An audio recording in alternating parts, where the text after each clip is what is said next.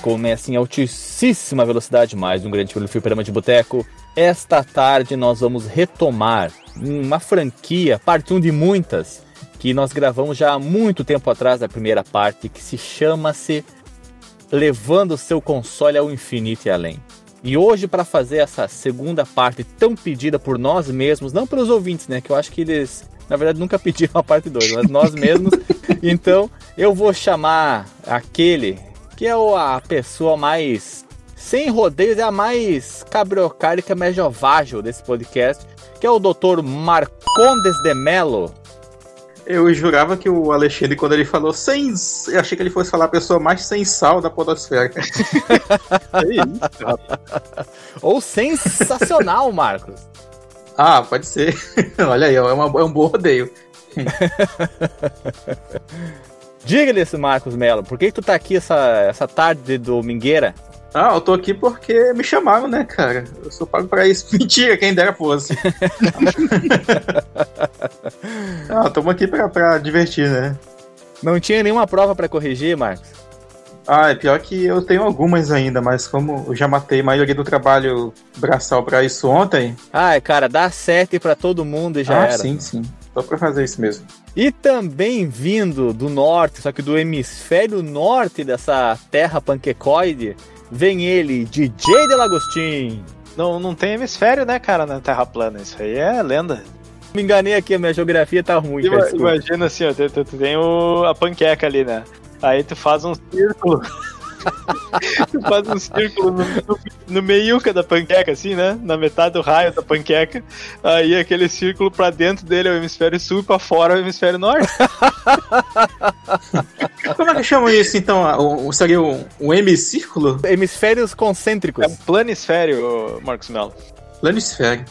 Ai, ai, mas ó, peguem, peguem seus extintores de incêndio aí e põem do lado do console que hoje eles vão fritar, né? Com nossos joguinhos aí. Vai ser fritação, mordendo a orelha do console. Isso aí. Oh, eu, eu, eu, tenho uma, eu tenho uma lenda aí antes da gente começar o podcast sobre isso, né? Que. Lenda urbana, Quando... Marcos Melo? É, na, na verdade é um caos, né? Quando eu jogava o meu Play 1, depois de um ano, um e meio mais ou menos de uso que eu tinha ele, que eu usava bastante, né? Eu jogava muito eu, eu tive que passar a colocar dois ventiladores em cima dele e ele em cima de, de, de uma pilha de quatro livros para poder funcionar, cara, o jogo. Dois ventiladores, Marcos Mello? Que que é isso, cara? Tu tinha uma usina nuclear em casa? Não, é porque ele, ele já tava, ele tava travando muito, cara. Ele esquentava muito rápido depois desse tempo. Principalmente embaixo dele. É que nessa época a gente não tinha a manha de abrir o equipamento, ver se dá pra não, fazer alguma coisa, né? trocar uma não, pasta não. térmica, botar uma almofada térmica. Aquilo ali era uma caixa preta, né? Ela só funciona, não sei o que, que acontece aí dentro. Então, se der problema, tu leva por uma assistência, mas você abrir, é, era você se proibia de fazer isso, basicamente.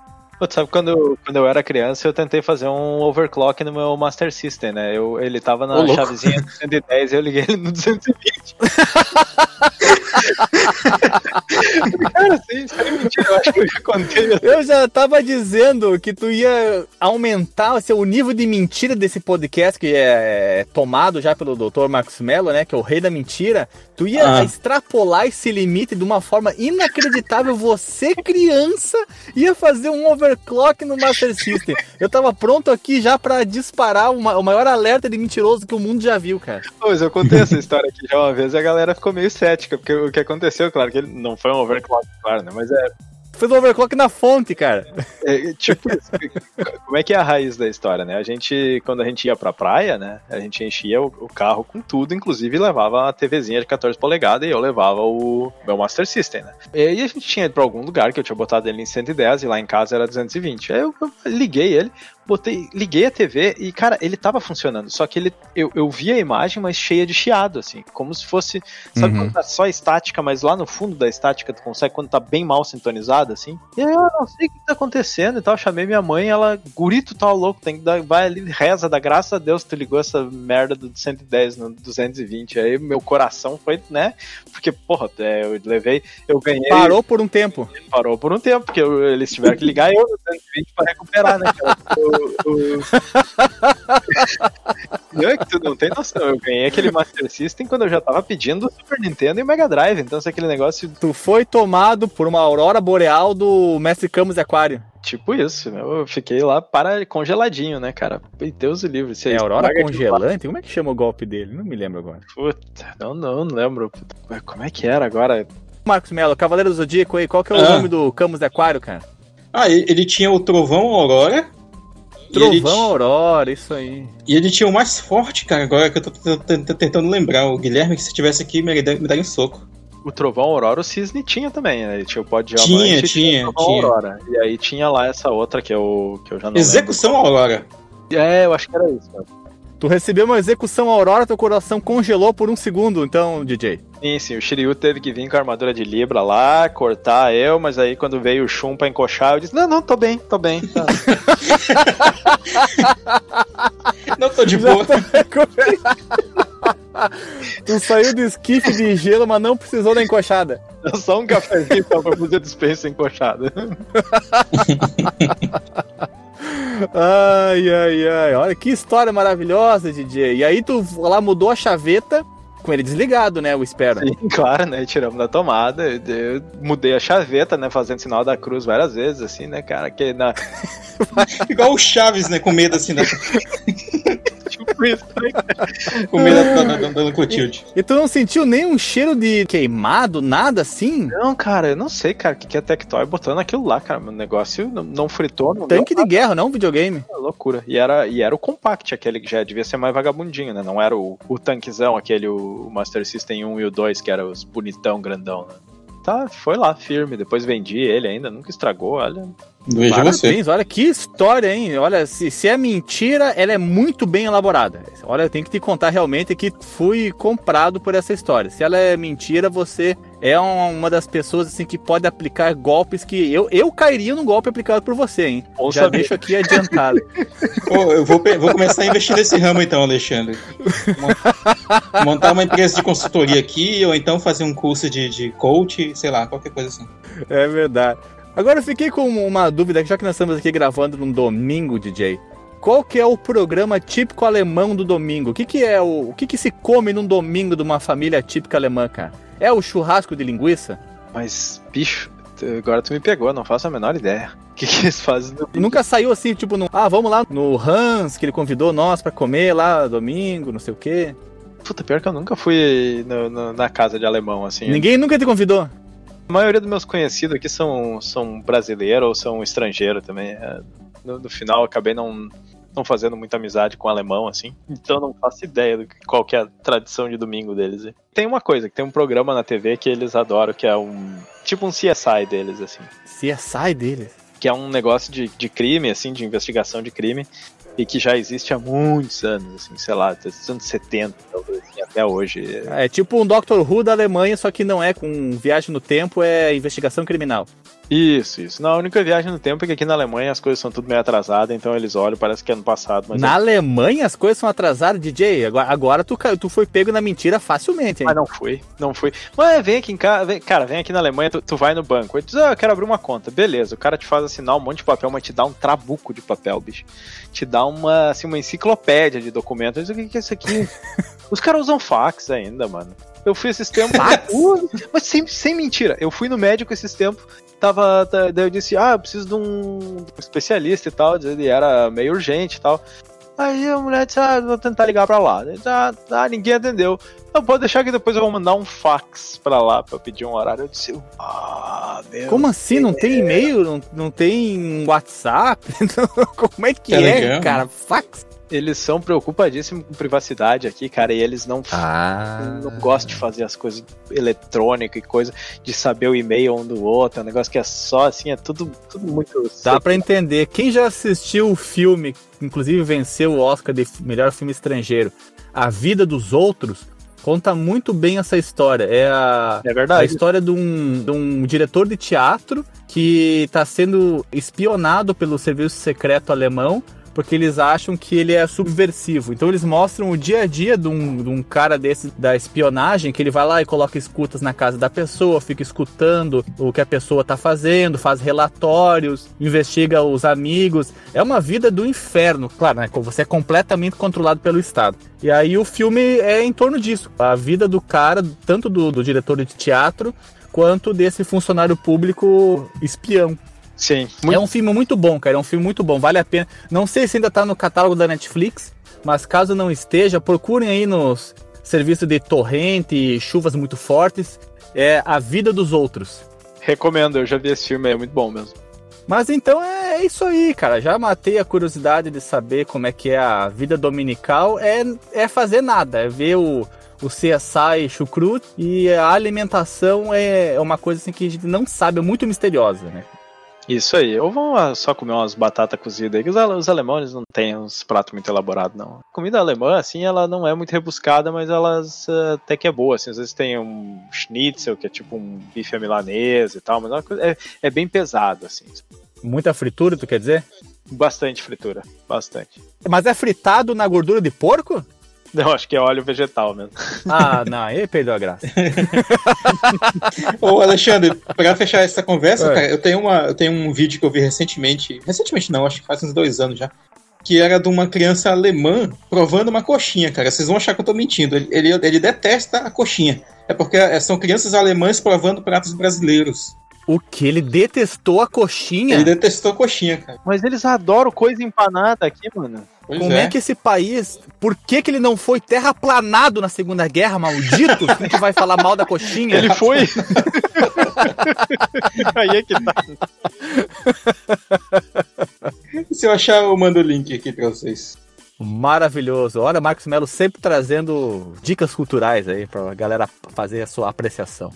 Mas então é isso, já fizemos aqui a nossa, o nosso converscote, né, com muitos acepipes alemães. Então vamos já para os recadinhos. Se você quiser enviar um e-mail para a gente, você manda um e-mail para contato@fliperamadeboteco.com. Se você quiser entrar no nosso Facebook e o nosso Twitter, é facebook.com/fdeboteco e o Twitter também é twitter.com/fdeboteco. O nosso grupo do Telegram é t.me barra fliperama de boteco. E você pode também ajudar a gente lá no Padrim com algum dinheiro, alguma verba que você possa em padrim.com.br barra fdb. E roda a vinheta.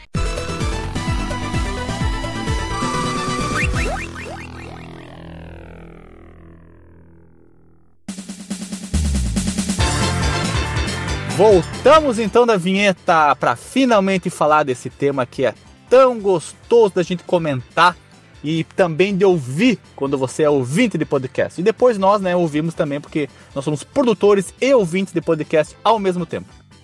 E para começar então essa salada de fruta deliciosa de joguinhos de várias plataformas que fizeram seus videogames suarem eu começo com o Marcos Melo, que foi o primeiro a ser chamado aqui, se apresentou Opa. lindamente. Marcos Melo, que joguete você trouxe para mostrar que ele era uma, assim, uma coisa de louco, de tão exuberante que era a sua apresentação gráfica? É isso aí. É, lembrando que essa série não exatamente só inclui é, jogos que exploram o potencial gráfico né, dos consoles, né? Tem tem preferências também por sons, né? De repente o Alexandre pode trazer um, um joguinho aí que tem um som muito impressionante para os 8 bits, mas talvez os gráficos não sejam tão grande coisa. É né? verdade. Eu já é? digo aquele que é Orconcourt, aquele que é citado por todos, que é o show do milhão do Mega Drive. Não existe nada que possa bater esse jogo. O, aquele jogo lá, eu, eu tenho muita curiosidade de saber como é que ele foi tecnicamente botar tanto, é, né? tanto né? áudio naquele negócio. Eu acho que se você descobrir, você morre. É daqueles segredos que, que as pessoas que sabem, elas não podem passar pra frente. é guardado pelos Illuminati. E essa série é, é uma série que eu gosto muito, né? Embora a gente só tenha um episódio lá de 2017. Eu tava em São Paulo naquela edição, o link vai estar aí na postagem. É, e porque a gente pega jogos que, infelizmente, nem todo mundo jogou, né? Acabam sendo jogos que são lançados comumente na, no final né, da vida útil dos seus consoles mas que exploram o máximo aí do que eles podem, né? E essa época de 8, 16, 32, até um pouco do 128 também, tem muitos desses jogos, assim, que, que exploram de uma forma que a gente não, nem imagina, sabe?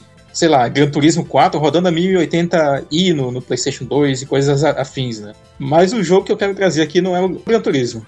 É o Ghosts and Ghosts. Eu acho que é um jogo que nunca apareceu aqui no podcast. E é a versão do Master System. Eu tenho a impressão de que Master System vai ser bastante citado aqui, tá? Tenho, É. Eu tô pressentindo isso. Esse podcast pode ser a nossa prévia do nosso dossiê Master System, né? Que, que tá chegando aí. Não sei quando sai, mas estamos aí devendo. Dossiê. Mais um dossiê, hein? Será que vai ser com convidados? Adoraria que fosse com convidados. Por que não, né, cara? Convidados sempre sabem bastante informação desses consoles que a gente, que a gente traz aqui pra falar, né? Mas o Ghosts and Ghosts, cara, ele é um jogo de uma franquia, né? Que é a fran- franquia Ghosts and Goblins, que eu, eu acho muito estranho essa mudança de nomes aqui no, no ocidente, né? Porque no, no, no Japão, o nome da, da série é só Makaimura, né? Que seria a Vila dos Demônios. E, e talvez não fosse, Melo? talvez não fosse o nome que pegasse muito bem, assim, né? Ainda mais na, na época que só vendia jogo pra criança, né? Que ela, essa série, ela, no geral, ela conta a história do, de um cavaleiro que é o Arthur, por que não, né? E ele tem que salvar a princesa Prim Prim.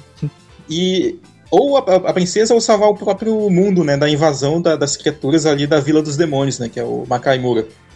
É, mas esse nome é comum, cara, pra nós aqui. Pra gente que assistia o Yu Yu Hakusho, tinha o Makai, né? Que era o mundo dos demônios lá, que ele inclusive viaja pra lá no, no final da série e tal. Pô, Botei até a mão no peito agora quando tu falou em. Yu Yu Hakusho. Makai e o Sekai, não era? Isso, isso, exatamente.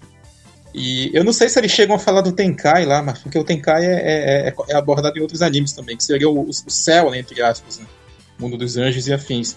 Mas o, o, o Ghosts and Ghosts, que é a versão do Master System especificamente, vale- acho que vale um combo aqui, porque a versão do Mega Drive também é impressionante, cara. E ambas as versões elas foram é, é, reprogramadas pela própria SEGA, né? Vale lembrar que a franquia ela é da Capcom.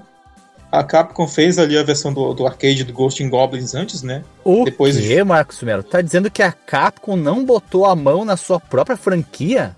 Nesse caso aqui, é, Mas isso era especificamente. extremamente normal, cara, pra SEGA. Aham. Eu acho que. Eu não sei se isso tinha alguma coisa a ver com aquele acordo maldito da Nintendo, que praticamente, né, tinha lá um monopólio, sei lá como é que se chama, que os caras não podiam produzir pra outros consoles. E tinha muito jogo que quando saía pro Master System ele era, é, ele era reprogramado pela, pela SEGA ou alguma outra empresa, e não era feito pela empresa que originalmente lançou o jogo, assim. Pois é, e aí o Ghosts Ghosts, ele é um desses casos, né? E ele é um jogo, assim, bem impressionante pros, além dos padrões do Master System, mas principalmente pros padrões da, da era 8-bit, né, ainda. Ele tem sprites muito grandes, né? Principalmente os sprites do- dos chefes ali. Eu não Mas, sei é, dizer sabe que tu foi enganado, né? Que aquilo ali não é sprite. É, Os caras usavam é, background, né? Por isso que é sempre quando tem esses, esses chefes grandões, assim, tu vê que o, o fundo atrás normalmente é chapado, né? É escuro ou, ou é uma cor única. Sim. Porque eles estão usando um tipo um efeito de. de- Quando, eles, quando tu vê eles se mexendo muito. Eles estão nos enganando, isso tu quer dizer? É, na verdade, todo, todo videogame tá nos enganando, né? Que é, um, é só um monte É, de. todos eles estão, né? de bits and bytes fazendo uma ilusão com a gente. Só esses aí fizeram uma ilusão um pouco melhor, né? Que isso, cara? Tu tá destruindo toda, toda a infância de, de todos nós, dizendo que era tudo uma mentira. É, cara. Tudo se resume a fluxos de elétrons que vão determinar padrões de 0 ou 1, um, cara. O Marcos Mello é indispensável mesmo, né, cara? É inacreditável. Esse rapaz aí, quando ele fala, os outros têm que, têm que só ouvir. É doutor, né, cara? Ah, é, é- é porque esses tempos eu tava falando, falando não, né, montando uma aula sobre eletricidade, eu lembrei disso aí. Mas enfim, o- Eletricidade, olha, o Marcos Mello é o eletricidade, acústica, óptica, né, pelo menos para ensino fundamental. Ah, é né? verdade, é verdade, Marcos Mello. É, quarta, quarta, quinta série, assim, terceira, é, a ciência engloba toda a natureza, né, Marcos Mello? Exato. Pois é, e aí esses, ah, esses chefes, né, como o Delagostin falou bem, eles são feitos por backgrounds. Eu, ia até falar isso, eu não tenho certeza se eles seriam feitos por backgrounds, mas eu já tinha uma pista disso porque eles não têm flickering, né? Pra quem não Sim. sabe, flickering é quando, é quando os elementos da tela piscam. Ainda assim, eu, fico, eu, acho, eu, eu acho muito impressionante, porque ah, além de não ter flickering, eles são bem animados, né? Tipo, o primeiro Uhum. chefe da, da primeira fase, a cabeça dele vem voando na tua direção pra te atacar. Ele Sim. fica andando, sabe? É, É. bem. É bem Às vezes eles usam uma combinação de sprites com background pra fazer as coisas. É, Os caras são Uhum. bem cheios de truques, assim. Engenhosos. É, até pra explicar a questão do, do Flickr, né, nos 8 bits, acho que tanto no Nintendinho quanto no, no Master System, é, só podia ter no máximo 8 sprites na mesma linha, assim, que aí a, mais que isso não, não tinha como, então eles tinham que definir uma prioridade para as sprites, e se tivesse mais que isso ia dar Flickr, assim, então tem muito jogo que diz, ah, bom, beleza, eu quero mostrar mais coisa, então eu vou fazer ele ficar piscando. E aí eles vão alternando a prioridade do- das sprites que estão na mesma linha para alternar quais que eles estão mostrando em cada frame e fica aquele, aquela piscação. assim. Eu, particularmente, sou bem sensível a isso. Assim, eu, me incomoda. Não é do tipo, ah, nossa, não consigo jogar, mas me chama uma atenção bem de forma negativa. Assim, me, não, não gosto muito quando tem muito flicker nos, nos jogos. assim. É, então, então tu não ia conseguir jogar o, o Pac-Man lá do Atari, né? Se tu tivesse o Atari na época. Que Tinha- é basicamente tinha Flickr que faz. É ele que faz o- os fantasmas terem, serem fantasmas, né? Eles ficam piscando por causa de Flickr. Ah, sim. Não, mas acho que eu joguei bastante isso. Acho que, tá- não sei, de repente, em alguns casos, não, não me incomoda, sei lá. É, é porque isso, isso se tornou um. Olha aí, não era um, não era um bug, né? Era um feature do jogo, né? Como diria Sim. Steve Jobs. Além desses chefes gigantescos, tinha muitos elementos simultâneos na tela, porque, por exemplo, quando a gente vai jogar o- jogos de porradaria no Master System e no, e no Nintendinho, por exemplo, o Streets of Rage 1, mesmo 2, o, o Kunio-kun, é sempre você e no máximo mais dois inimigos na tela. Aí no. Ghost and Goals acontece a mesma coisa? É sempre mais dois inimigos ou ele consegue quebrar essa barreira e colocar, por exemplo, três fantasminhas vindo atrás de você? Tem mais, tem mais monstros, cara. E além do- dos próprios inimigos vindo na tua direção, eu- se eu não me engano, por exemplo, na quarta fase, tem umas estátuas que tem umas línguas, né? Tipo um- uns gárgulas assim e tal, e tu tem que ir subindo na- nas línguas deles para e usar elas como pla- plataformas, né? E além disso, tem os inimigos vindo na tua direção. É um caos total, cara. Joga esse jogo, assim, não sei se. Eu não garanto a ninguém chegar muito longe, cara. Eu só consegui terminar isso por save state, né? Foi um dos jogos mais difíceis que eu, é um que eu joguei na minha difícil. vida, sem exagero, cara. E, mas assim, a experiência é legal. Eu- eu- foi um, é um desses jogos difíceis, extremamente difíceis, que eu gostei muito do, do final dele, por exemplo. Que ele, ele derrota Lúcifer, inclusive, Alexandre. Olha aí. Mato tinhoso, cara. O próprio, é, essa série é cheia dessas referências estranhas, né, cara? O primeiro, no primeiro jogo, né, no Ghost in Goblins, quem rapta a tua a, a princesa lá, né? Os dois estão lá namorando no cemitério, sabe Deus por quê. E Os aí, caras né? eu, eu, eu- eu acabei comecei a rir e falei, caramba, por que, que eles estavam namorando no cemitério, cara? Aí chega o próprio Satã e ele rouba a princesa Plim Plim. E na versão americana, esse, esse demônio foi rebatizado né, de Loki. Que- Só que no- os caras lá nos Estados Unidos, eles. Eu não sei qual é a pira que eles têm, que eles removem tudo que é referência, né? De religião, de jogo, assim, acho que, sei lá, deve, deve afetar muito vendas, assim, deve ter uns pastor lá que deve ficar dizendo, ah, é coisa do capeta, não sei o que, estão ofendendo a religião, coisa assim. Então, É, A gurizada, ela quer essas coisas diferentes, né? Ela quer sangue, ela quer terror, ela quer essas referências obscuras, assim, essas coisas de fantasma, demônio. Isso aí chama muita atenção da, da ah, vídeo, vídeo do, né, que a gente já falou aqui, né? É, verdade, verdade. É que eu não gosto desse negócio de, uma região ter um conteúdo e ser cortado na outra, cara. Eu, ah, eu acho- isso chatíssimo, chatíssimo. Porque tu, Cultural, tu, né, tu corta o que o, o que o autor queria, cara. É muito ruim isso. Eu Sim, me coloco sim, na sim. pele do, do autor, é chato demais. É, embora nesse, nesse próprio jogo, assim, a coisa fica um pouco mais. Não vou dizer gratuita, né? Porque, como tu falou, é uma coisa muito cultural, né?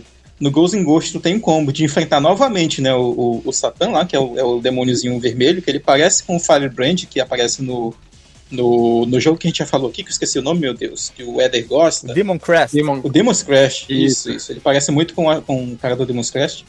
Ah, mas não é ele, tá? Eles são personagens parecidos. É tipo o Willy Coyote e o, e o Ralph Lobo, eles, mas eles são do mesmo universo, né?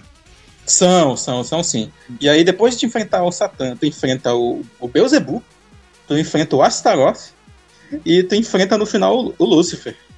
Olha aí. Só os rapaz. capeta. Pois Todo é. o panteão do mal. É, e no terceiro jogo, que é o Super Ghosts in Ghost, tu ainda enfrenta o Samael. Samael, esse vai ser o nome de um dos anjos do Evangelho. Ele aparece também no Silent Hill, esse Samael também. Isso é tudo nomes de, de demônios, eu acho, de outras culturas que acabaram sendo incorporados na, na cultura cristã, eu acho. É, muitos são sumérios, são mesopotâmios, né? É, o próprio Beelzebub, ele é, ele é em muitos, muitas mitologias conhecido como o deus das moscas. Uhum. Eu não queria ser esse deus, não. no próprio Symphony of the Night tem o chefe lá, que é o, que é o Beelzebub, e tá cheio de moscas assim, ao redor dele, tipo um zumbi, assim, todo podrão. Não, é no Symphony of the Night que tem o chupacabra também. É. Aí é. sim, aí sim. No Diablo tinha os inimigos normais e às vezes tinha tipo meio que um chefe da, do bando, assim, né? Que aí era, ele é, tinha o mesmo sprite de inimigo normal, mas ele tinha um nome diferente, assim. Aí tinha um que era ele chupacabra. Assim. Só uma dúvida, Marcos. Tu que é o, tu que é um cara aí muito sapiente, qual que é a tradução para Ghosts and Ghosts? Ghost and Ghosts, Ghosts and Ghosts? Ghosts and Ghosts. Eu acho que eu traduziria, cara, como porque Ghosts ou Ghosts, né? É tipo um zumbi, né? Na verdade, né? Sim. né? Algo como zumbis e fantasmas, Ghosts and Ghosts. E o primeiro é fantasmas e goblins, né? Olha só, eu não sabia não. Olha, vivendo e aprendendo. Palavra diferente. É, é, men é, assim, é menos pesado do que falar, olha, meu filho, eu trouxe um jogo aqui pra ti, a Vila dos Demônios, tá? Quer jogar, sabe?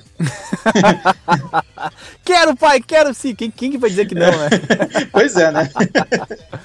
A gente se amarrava naquele desenho da Band, a Lenda do Demônio, né? Porque a gente não veria Nossa, a Vila dos Demônios. Esse aí foi fundo agora, hein, Alexandre? É, é o, o Otsuki Doji, né? Pior que esse, esse, esse anime, vamos dizer que é um anime. Na verdade é, né? Só que é um subgênero é.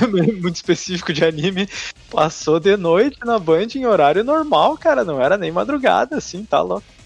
Normal, Passou. cara. Eu, eu é? lembro de, de, ser só tarde da noite que, que Não, ele era, era, assim, recorrente, né? Mas era tipo, sei lá, 8, 9 horas da noite. Caramba, cedo assim, cara. Eu achava que era 10, 11 horas. Sim, sim, sim. Tem certeza, DJ? Pelo amor de Deus, cara. Certeza, certeza não tenho, né, cara? Não tenho nenhum registro da época, mas a minha memória me, me diz, né? Eu nunca consegui ver inteiro esse desenho, cara. Só vi alguns pedaços, mas eu lembro que ele era. Ele, ele, Chega ele era... na metade tu tá exausto, né, Alexandre? Chega na metade, tu não aguenta mais. eu, nunca, eu nunca vi, cara. Eu sei das lendas assim envolvendo ele, mas nunca assisti eu não sei bem qual é a história, cara. Eu não sei qual é a história. Tentáculos. Só posso te dizer isso. Tentáculos. é. Eu sei que tem moçoilas e tentáculos. É isso que eu sei. Sim, eu também. Ah, mas enfim, voltando ao, ao Ghosts in Ghosts, cara, ele... É isso mesmo, sabe? É um jogo. Ele não é, ele não é tão complexo falar dele, né? Porque ele é um joguinho baseado na, no arcade, inclusive o, o primeiro e o segundo são jogos de, de arcade, né? E esse jogo aqui, no caso da versão do Master System, é até fiel, assim, a estrutura do, do jogo do arcade. Mais do que o porte do Nintendo do, do primeiro, né, que era o Ghost in Goblins, era a, ao jogo original de arcade também. Sim. O... E se tu botar lado a lado o do Master System e o do Mega, tu consegue dizer claramente que o do Master System é o do Master System? Ou ele é tão bem feito que dá. que se tu bater o olho assim, tu consegue até se enganar que era um, um jogo do Mega mal feito? É uma boa pergunta, cara. Assim, botando lado a lado, dá pra, dá pra separar sim. Só desculpa te do... interromper, porque eu vou ah. trazer um jogo aqui que se tu uhum. bater o olho, tu não consegue dizer rapidamente para qual plataforma é qual. É impressionante. Sim, sim. É, eu digo que dá para separar porque, a, a, como foi a própria SEGA né, que fez as duas versões, a versão do, do Mega ela consegue ser quase um para um assim em relação à, à, versão do arcade, né? Claro que tem algumas edições. O som é um, é um pouquinho mais simples e tal, mas ele também é, é bastante fiel ao, ao, jogo do arcade. Essas duas versões, uh, eu só joguei no YouTube Station. A versão do arcade foi uma, uma que eu terminei assim mais recentemente. Grande console, grande console, adoro esse console. Sim, sim, muito bom inclusive. E, mas são jogos que vale a pena, sabe? E certamente para a pessoa que jogou na época uh, é um jogo que fazia diferença assim ter na sua coleção. Parabéns, Marcos Melo. Grande explicação, grande jogo. Obrigado. E eu acredito que nós iniciamos com o pé direito essa listagem aqui. Vamos agora então lá para as Alemanhas com o DJ, ver o que, que ele trouxe para nós nessa linda tarde. Aqui tá uma linda tarde, pelo menos para mim. Não sei como é que tá aí na, na Germânia o, o tempo aí para você, é, é uma DJ. noite fria, né? Estamos aqui nos encaminhando para o inverno já agora no outono. Muitas folhas caindo, dias nublados. Olha que poético, cara. É desgraça. Assim como toca Simone aqui no Natal, aí toca Winds of Change quando tá chegando o outono, cara, inverno. Não, cara, não, não tocou ainda. Pô, sabe que ano passado no Natal Imagina. tocou um monte aquela música do. Como é que é a banda do, do George Michael, aquela. Wham! Wham, aquela música de Natal deles lá, tocou pra caralho. O, o, o DJ, e, e, quando tá ventando muito, aí vocês tocam Rock You Like a Hurricane também. Isso aí. ai, ai, ai, que loucura. Vai lá, DJ! Vamos, vamos, ao meu jogo, né, cara? Eu sei que tem, tem um podcaster aí da, dos retro games que vai ficar felizão com a minha escolha aqui, cara. Eu vou trazer o Ristar, mas a versão do Game Gear. A versão do Mega Drive, ela, ela é muito bacana, muito bonita.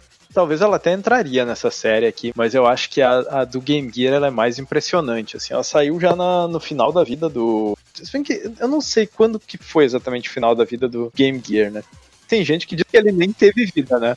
Saiu em 95. É, final de vida mesmo. Hein? Sim, o PlayStation já tava aí, né? O... Mas assim, o Game Gear eu acho que ele saiu ali pelos anos 90, né? 90, 91, alguma coisa assim. E era um cartucho de 4 megabits, que eu acho que era o mais. que era o maior cartucho que eles fizeram pro... tanto pro Master System quanto pro Game Gear. E é bem impressionante o jogo, assim, né? Ele, ele sofre daquela coisa que todos os jogos do Game Gear sofriam, que era a resolução era muito pequena, né? Então sempre é, parece que tu tá muito próximo da ação, assim. Né? Dá um zoom no personagem, né? Tudo fica muito próximo. Mas, mas o gameplay é muito bom, assim, isso é uma coisa que eu acho que também tem que, a gente tem que levar em conta quando tá falando de, de jogos que levaram o console ao, ao limite, assim, né? A jogabilidade é muito fluida, assim, então a galera já já tinha aprendido muito bem a fazer a física do jogo. Assim. Tem, tem uns slowdowns ali, aqui e ali. O background, assim, é, é bem detalhado, assim, não tem, tem pouco aqueles uh, que, é, que é chapado, assim, sabe, que é só uma cor. Quando, quando é só uma cor, ainda tem muitas partes bem detalhadas, assim. E ele tem muitos efeitos de... não é bem efeito de paralaxe, assim. Né? Geralmente efeito de paralaxe a gente chama quando tem aquela coisa que é, sei lá, tem uma montanha no fundo e ela se mexe. Isso é um efeito que eles chamam de raster effects. Por quê, né? Porque ah. é, a, naquela época a imagem ela era formada por linhas, né? Então ele ia desenhando hum. cada linha em separado e entre uma linha e outra tu conseguia é, mudar coisas, como por exemplo a, a, posição daquela linha, né? Podia ficar um pouco mais para direita, um pouco mais para esquerda, ou até para cima ou para baixo, assim. Então ele usa isso muito para fazer tipo efeitos de ondulação, assim. Que imagina que tu tá embaixo d'água e aí o background tá ondulando, assim, tá fazendo isso e, e isso é uma coisa que era bem prática de fazer nos 16 eh, bits, porque tinha um negócio que chamava uh, HDMA, que é Horizontal Direct Memory Access, né? Que aí ele, eles colocavam lá num trecho da memória um negócio que automaticamente ia ser copiado para a memória de vídeo a cada linha. E isso é uma coisa que nos 8 bits não tinha, né? Ele tinha que escrever lá o código para fazer isso na CPU mesmo. Então era mais trabalhoso, assim, não, não tinha uma função de hardware já para fazer aquilo. E ele tem, tem um monte de, de, efeitos bacanas, assim. O Richter, ele, cada fase é, uma, é um planeta, né? Então, quando ele vai de um planeta pro outro, aparece ele indo pro espaço, assim, e tal. Então, tem um campo de, de estrelas, assim, que se, que se movimenta. Aí tem... Aí sim tem bastante efeitos de, de paralaxe e tal. E tem uma coisa muito bacana no, no Richter do Mega Drive que eles conseguiram reproduzir aqui, quando vai começar a fase, ele tem um negócio que tá meio que, tipo, emoldurado, assim, e o fundo vai passando como se fosse a fase e dá a sensação de ter mais de um plano de jogo, assim. Só que o Game Gear não tinha isso, ele só tinha um plano, né, de background.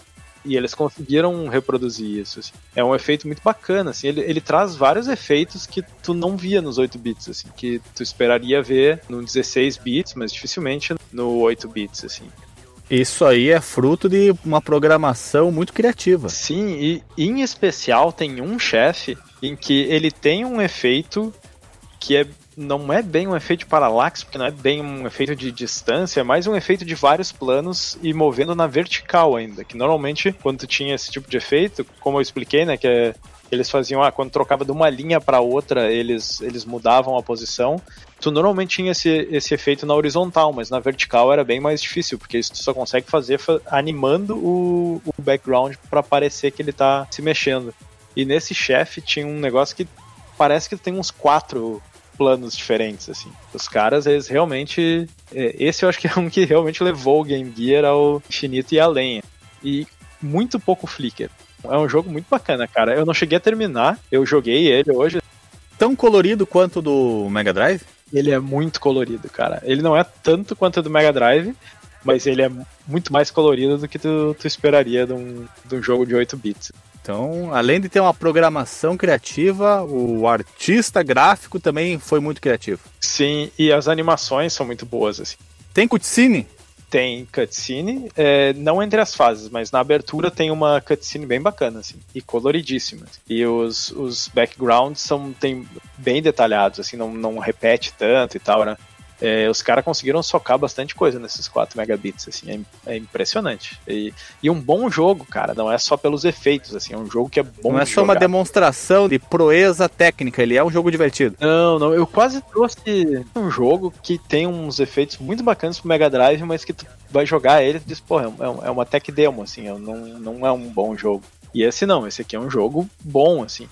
Quem que fez Putz, eu não sei, cara. Eu acho que foi a própria SEGA que fez. Eu não sei se ela terceirizou para alguém fazer o port, né? Porque a, o do Mega Drive é do Sonic Team, né? Ou, ou pelo menos de boa uhum. parte do, do, Sonic Team. O do Game Gear eu não sei, mas eu acho que foi, eu acho que foi a própria Sega. Assim. É, era alguém que conhecia muito bem aquele console, assim, devia ter tido muita experiência já com o Master System porque o Game Gear né, ele tinha um, um, hardware bem parecido com o do Master System.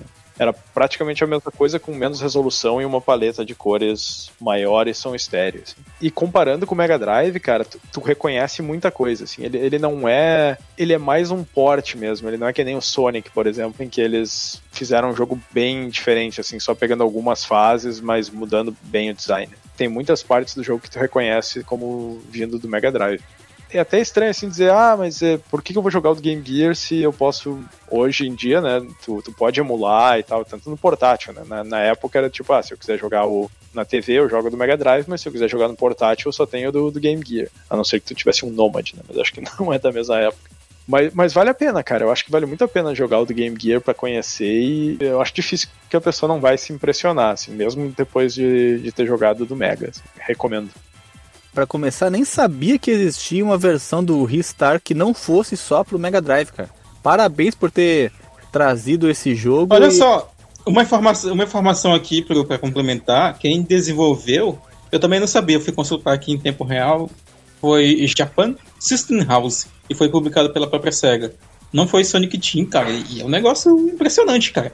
Não sei se o Alexandre viu esse, esse vídeo aí, né, o trecho da batalha com um dos chefes lá perto do final do jogo já. E realmente, cara, tu vê, tipo, várias camadas ao fundo. Abre, abre aí agora, cara. Tu vai, tu vai ver que, sei lá, tu vai achar que é coisa de Saturno. é muito impressionante mesmo, cara. Eu, eu vi, eu não lembro, faz muito pouco tempo, acho que uma ou duas semanas, eu tava vendo algum vídeo onde. E nem era sobre esse assunto, né? De, jogos que levaram o console ao limite. Apareceu, talvez fosse do, do, Game Gear ou alguma coisa, apareceu essa cena e eu. eu o quê? Isso no, no Game Gear? Aí eu fui atrás de um long play pra ver, assim, né? Se eu não me engano, tem uma versão não oficial pro Master do Restore. Tem que confirmar isso. Um fan-made, vamos falar assim. Um jogo feito por fã. É que nem o port do, do Gunstar Heroes, né? Que tem a versão do Game Gear também, que é outra, outra bruxaria ocorrendo aí nesse consolezinho. E tem a, o port pro Master System, né? Que ele dá uma cropada ali na resolução, mas, mas tem. O que? Gunstar Heroes pro Master System? Port não oficial. Ah, tá, tá não vai ser tão bonito, porque uma das coisas que realmente faz muita diferença no Game Gear é a paleta de cores, né? Ele tinha mais é, cores, inclusive, que o Mega Drive. Não simultâneas. Que isso? Não simultâneas na tela, mas a paleta era de 4.096 cores, se eu não me engano, 512 só no Mega Drive.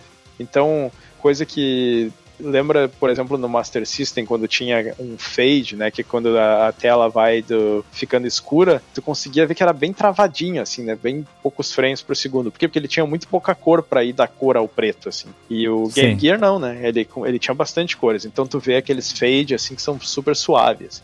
Olha só, eu também não sabia. Veja você. Vou confessar aqui, tá? Sou um ignorante, tá?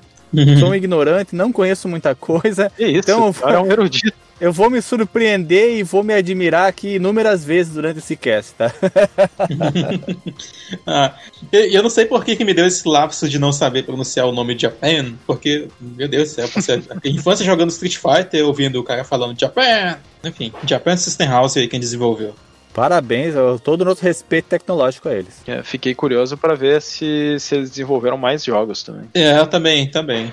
Deve ser uns cara bom, tipo o HAL Laboratory, que era da Bah, Nintendo, né? Nintendo. Ah, aliás, eu até tinha, antes quando eu tava jogando, eu até tinha pensado que o Ristar no Game Gear, eu, eu diria que dá pra comparar com o Kirby do NES, porque o Kirby do NES, ele é, assim, ele é fácil, né? Ele, é- ele é um jogo, muita gente diz que um dos defeitos dele é que ele é muito fácil, mas em termos de gráfico, ele é um dos melhores é, do, do console disparado. É excelente.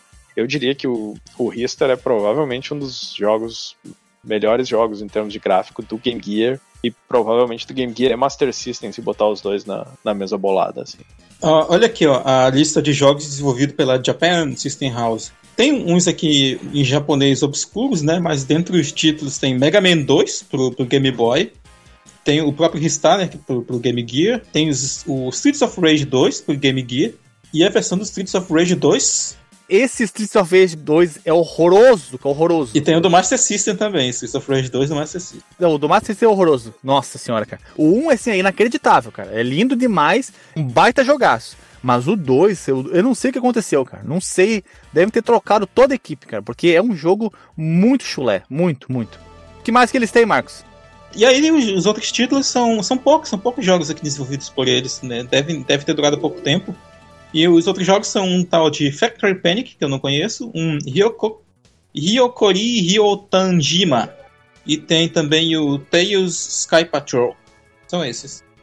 Tem algum Mahjong aí? Que os japoneses gostam muito de Mahjong, cara. Não, não tem. Dessa vez não tem nenhum de Mahjong.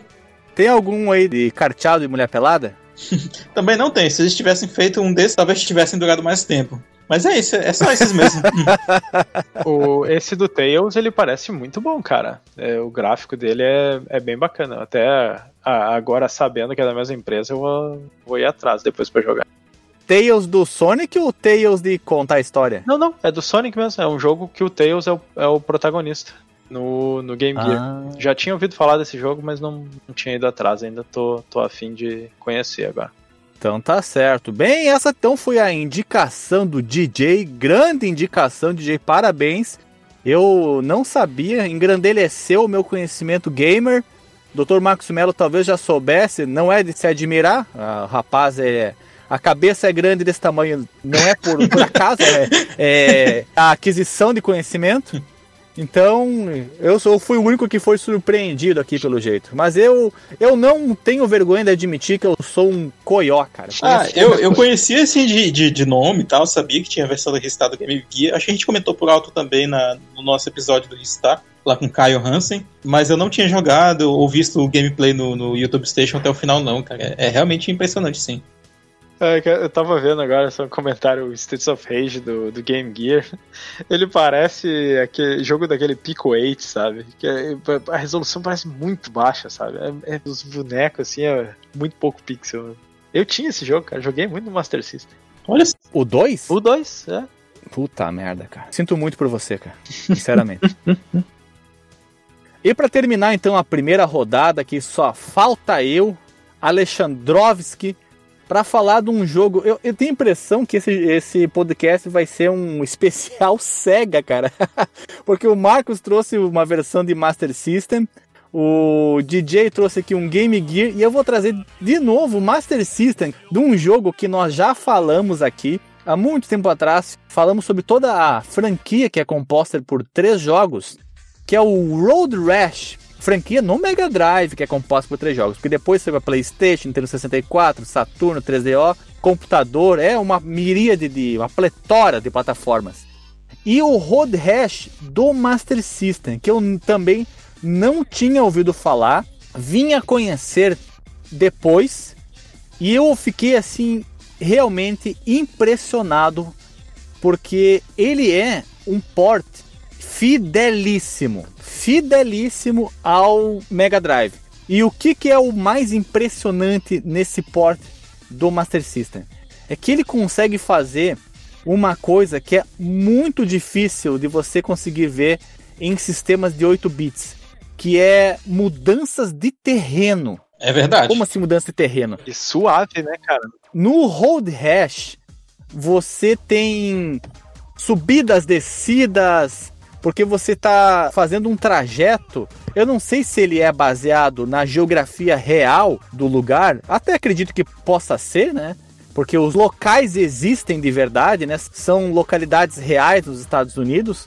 Então acredito que a geografia ela tenha sido bem representada ali. Talvez não com riqueza de detalhes, mas a grosso modo ela deve estar ali presente. E no Master System eles conseguem fazer isso de uma forma magistral. Lembrando que esses consoles antigos, muito do que veio a, a, aparecer depois é tudo fruto desses efeitos visuais, é tudo fruto de programadores muito habilidosos que pensavam fora da caixa, out of the box, Marcos Mello. E aí eles conseguiam fazer com que no decorrer do tempo da vida do videogame ele apresentasse efeitos que eram inimagináveis. E esse efeito da ondulação da pista, subir morro, descer morro, no Road Rash do Master System, eu fiquei embasbacado, é impressionante. Ele não tem a mesma fluidez de movimentação do Mega Drive, não tem o mesmo frame rate, mas isso não é demérito, porque o que ele está fazendo ali deve consumir um processamento que não deve permitir que o videogame faça o jogo rodar numa taxa de quadros maior. Porque deve ser uma quantidade de cálculo inacreditável que ele está fazendo ali. Então ele merece todo o nosso respeito tecnológico. E como eu havia falado anteriormente, quando você bate o olho, eu botei uma foto ali da jogatina, lado a lado, Mega Drive e Master System na pauta. Se vocês olharem rapidamente, vocês não vão conseguir dizer qual que é o Master System e qual que é o Mega Drive. Porque uhum. os dois são muito bonitos visualmente, cara. São competentíssimos. A paleta de cores é muito parecida, apesar do Mega Drive ter uma paleta de cores com o dobro de cores simultâneas e às vezes até mais do que a especificação fala que é possível, por exemplo, o Sonic, né? Ele apresenta 75 cores simultâneas, às vezes até mais dependendo do lugar que você tá. E o manual diz que o Mega Drive consegue mostrar 64 cores simultâneas. Então, tu vê que o pessoal ali era tinhoso nas programações. E aí, o Master System, ele é bonito, cara. As cores que ele apresenta são muito parecidas às tonalidades com o que são mostradas no Mega Drive. A resolução é menor, não tem como fugir disso, mas tirando esse aspecto da taxa de quadros e a resolução menor, ele é um port. Se ele tivesse sido pensado para o Master System, não sei se ele conseguiria ficar tão melhor, sabe? Se ele tivesse sido um jogo uhum. pensado para aproveitar todas as capacidades do Master System. Eu acho que eles, o que eles fizeram aí foi uma coisa de louco, cara. Eu fico mais uma vez o que eu bato palmas pro pessoal. Eu não sei, não sei se foi a, a EA que fez a programação dele, fico aqui devendo esse dado para vocês, mas durante a conversa a gente pode falar para vocês quem foi a, a desenvolvedora. Mas fica aí a minha dica de jogo que levou seu infinito e além, Hold Hash do Master System. Vocês já tiveram contato com ele ou foi como eu que teve conhecimento só durante a pesquisa dessa pauta? Eu já tinha. Eu, eu, sabia que ele existia, mas na época eu nunca tive contato com ele. Assim, foi também em, em vídeos e coisas sobre né, jogos impressionantes pro console e tal. E, e, eu vou te dizer, cara, esse realmente é um jogo que, se tu olhar assim de, de supetão e tal, se tu não botar um do lado do outro, Tu tá passando na sala, teu irmão tá jogando, tu não sabe dizer se é Master System ou Mega Drive. Tu se engana, depois se tu parar e olhar assim, diz, hum, vai faltar e tal. E eu fico impressionado porque ele reproduziu muito bem, inclusive, a parte de baixo da tela, que mostra, né, a tua vida, é, da tua moto, dos inimigos, os dois retrovisores, o contagiro ali, velocímetro e tudo. É, é tudo muito parecido, cara. Eles realmente fizeram um porte incrível. É, a resolução um pouquinho menor, a cor é um pouquinho diferente, frame rate, né? Ele é um pouco mais devagar, mas esse efeito que o Alexandre falou do terreno, ele é muito suave, cara. Tu compara ele com o Outrun, por exemplo, bah, é, é noite e dia, assim, cara. É incrível. Tu realmente não esperaria ver isso. O OutRun também tem esse efeito de mudança de elevação no terreno, mas é feito de uma maneira muito pavorosa, cara. Não é nem perto da qualidade do Road Rash. Apesar de ter sido feito pelo Yu Suzuki, o nosso grande tio da Suzuki, nesse ponto ele deu uma rateada feia, porque o efeito de ondulação da pista do OutRun é categorias abaixo do efeito do Road Rash. Sim, esse aqui é, é incrível, cara. É, é realmente uma coisa que tu olha assim e diz, ah, não acredito que isso aí tá acontecendo no Master System. Assim. Uma curiosidade, cara, eu não sei quem foi que fez o, o port do, do OutRun, né? Se foi a própria SEGA, mas aqui no caso do Road Rash, quem fez foi a Probe, a Probe Software. Pra quem não conhece, a Probe... Probe fazia muito jogo. É, a Probe, se não me engano, ela fez o port do Mortal Kombat 2 pro Mega Drive. E eu acho que do primeiro eu acho que também. ela fez do, do primeiro pro Master System também, se eu não me engano. Que, que apesar dos. Esse é outro jogo que também é, é muito impressionante pro console. Claro, com todas as limitações que ele tem, mas hum. ainda é muito impressionante. É, e tem até Fatalities né, no Master System. Né? E ele tem coisa que o Super Nintendo não tem, sangue. Sim, ah, sim. Existiram outros jogos de corrida, como vocês todos sabem. Já falamos aqui, inclusive, né? Citamos o Outrun, Hang-On, que é o joguinho de moto.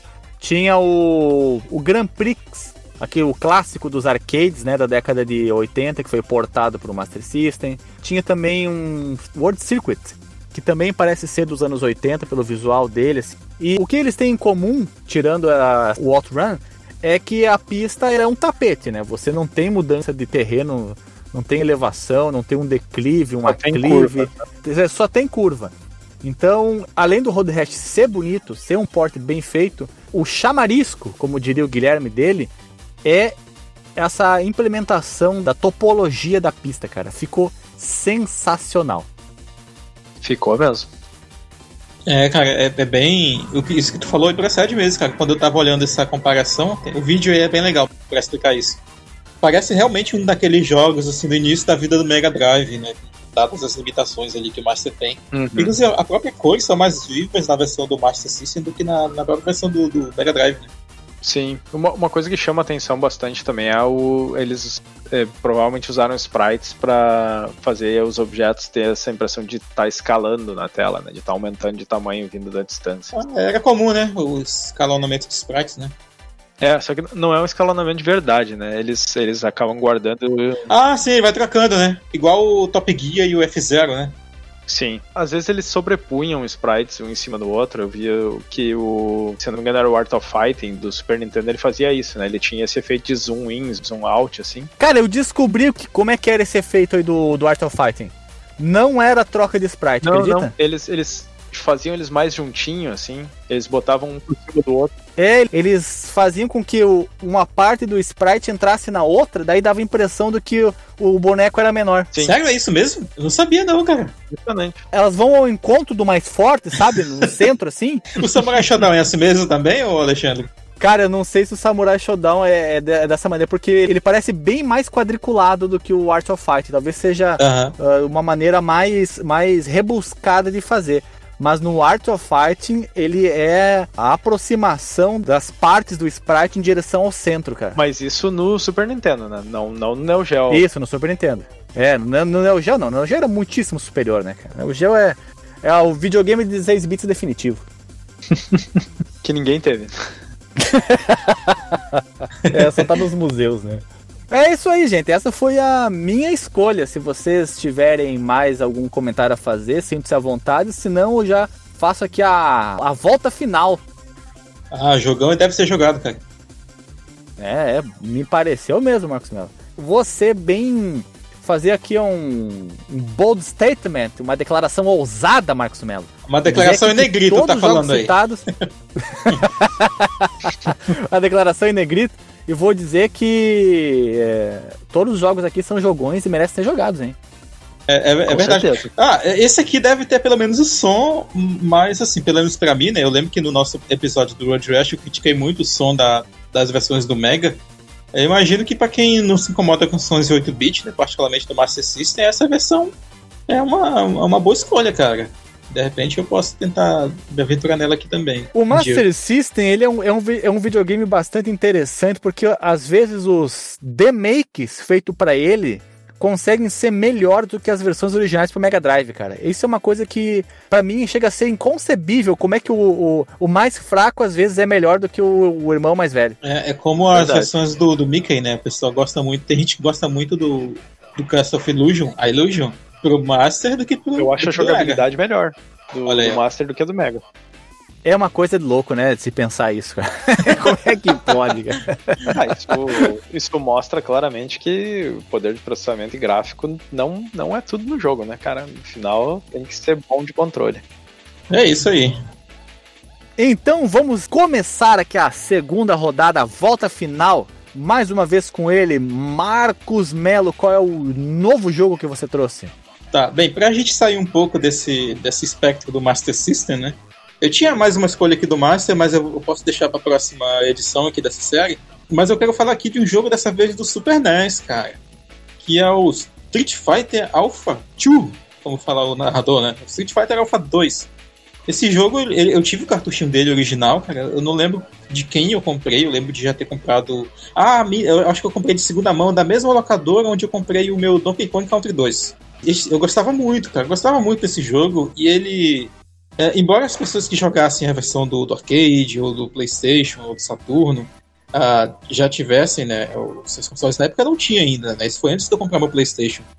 E ele, eu vou te dizer que ele é um jogo impressionante até para os padrões do Super Nintendo, né? Ele é um daqueles jogos que usa chips né, de auxílio gráfico né, para o Super NES. É um chip, no caso, de descompressão de dados, né? De descompressão de elementos gráficos do, uhum. uh, no cartucho ali que ele tinha. E ele mantém assim todos os elementos principais das versões base né, do jogo, né, tanto da, da versão do arcade principalmente, né, quanto das versões dos irmãos mais velhos já da, das gerações seguintes, né. E a jogabilidade é muito boa, cara. Ele só fica assim em desvantagem em relação a essas versões por causa do som, né? Óbvio, ele soa como um, um, jogo de Super Nintendo, mas ele tem todos os sons dos personagens, né? As vozes estão lá, o nome dos golpes, dos ataques. É, é um pouquinho mais comprimido, né? Claro, não é som com qualidade de CD. E ele tem pequenos loadings na hora que o narrador dá o fight, né? Da, da luta. É, mas é um jogo que eu joguei muito, assim, eu tenho muito carinho por esse jogo e, e claro, né? Eu sou um exemplo, assim, de pessoas que tive esse jogo naquele, naquele período, né? Não foi, é claro, na época de lançamento, foi ali pelos idos de 98 ou 99. Mas uh, valeu a pena bastante, assim, pra mim. Tive mais apreço ainda pelo jogo depois de jogar a versão do arcade dele. Nessa versão aí, Marcos, já que ela é tão mais melhor, dá para entender o nome dos golpes com clarividência? Dá, dá sim. Ah, cara, eu lembrei que esse jogo, bem antes de eu comprar ele, eu joguei ele na, na locadora, né, que ficava perto ali da minha escola, né, do Pipi e do Lulu, que eu já contei aqui no podcast. E eu vou contar para vocês que eu não sei por que as pessoas lá, elas não gostavam muito de jogar Street Fighter Alpha. Eles jogavam muito mais o 2 mesmo, né? No caso, eles já jogavam Super Street Fighter 2 do que a versão alfa. E, nossa, eu, gostava mil vezes da versão alfa. Eu não cara. consigo entender isso, cara. A versão, o Alpha 2, eu acho que foi o Street Fighter que eu mais joguei. Sim, acho que é o meu preferido até hoje, cara. Quando eu ia pra praia, tinha uma máquina dessa e quase todo dia ali, depois do almoço, eu ia lá, metia umas duas fichinhas. Eu, cheguei, eu acho que eu cheguei a terminar no arcade, eu não, eu não sei qual é o nível de dificuldade que tava, Ô, né? Talvez não tivesse. bom, hein, cara? Até no fácil é difícil. Não, não, calma, tu, tu, não tá ligado. Eu terminei com quase todos os personagens no arcade. Caralho, pai. eu acho que eu só não terminei com o Gen, Gen, aquele, o velho, aquele, que ele, pá, ele era muito ruim de jogo. Mas eu terminei com todos os outros personagens no arcade, cara. Só não sei com qual dificuldade que tava, assim, mas eu era bem. Essa aí, esse é o teu feito na vida, DJ? Eu espero que não, né,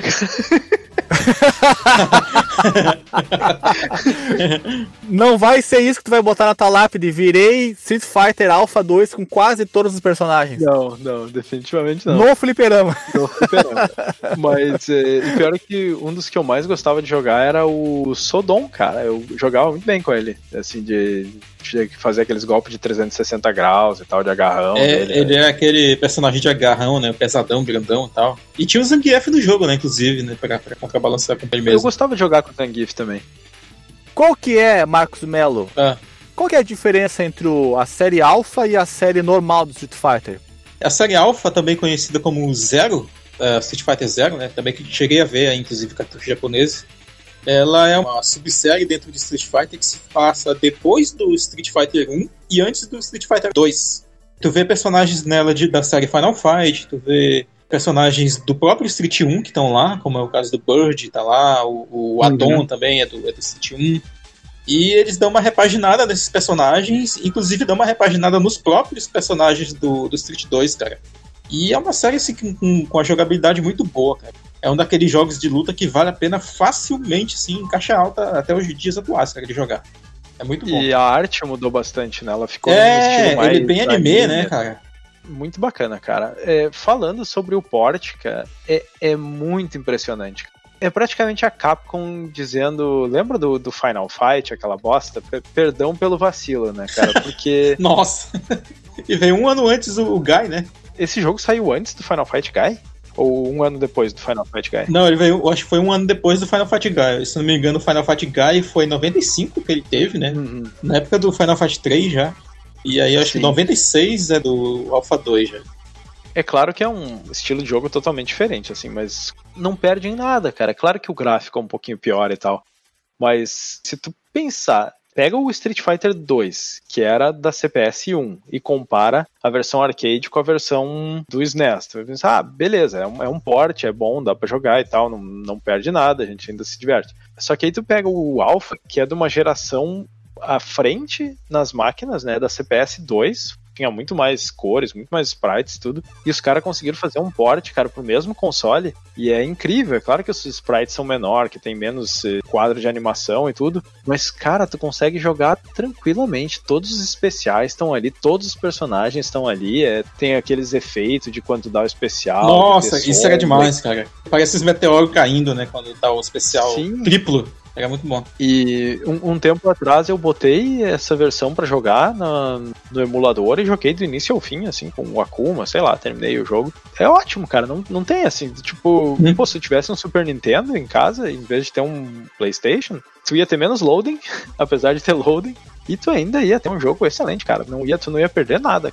Eu não sabia, até pouco tempo atrás, que nessa versão tinha o, o Shin Akuma, né? Que é o Akuma de uniforme roxo que é o Akuma mais sinistro ainda. E tem, cara.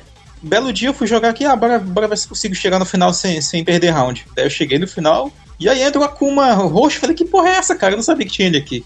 Na, na versão do Super NES mesmo. E é difícil pra caramba vencer ele. Mas colocando ela lado a lado aqui, pegando esses vídeos de comparação, cara, é muito honesto. E, e, tem que lembrar o seguinte, né? Ambos iam estar numa TV de tubo, né? Então isso já dá uma.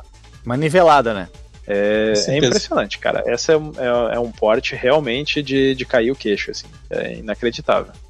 É, e tinha mais modos de jogo, né, também. Eu não lembro de ter jogado ele, mas eu vi muitos vídeos, vi imagens, e realmente eu fiquei pensando, como é que pode um jogo de uma geração além no arcade, né? O cara me traz de volta para um console que tá em finalíssimo de vida, né, o Super Nintendo, você pensa que o Alpha 2 ele é tão exuberante no, no arcade, né, que é tão bonito, e você conseguir fazer um trabalho tão bem feito no Super Nintendo, é mais um jogo que você tem que tirar todos os chapéus que você estiver usando. É verdade, cara. Tinha cheat, inclusive, nesse jogo. Eu lembro que tinha um bem famoso de, de jogar com, com a Chun-Li, com a roupa do Street Fighter 2, e a, o vestidinho né, dela. Que uhum. é, acho que todo mundo que jogava com Chun-Li fazia aquele, aquele cheat, era bem, era bem legal. E daí eu fui testar para ver se tinha na versão do Super NES e tinha também.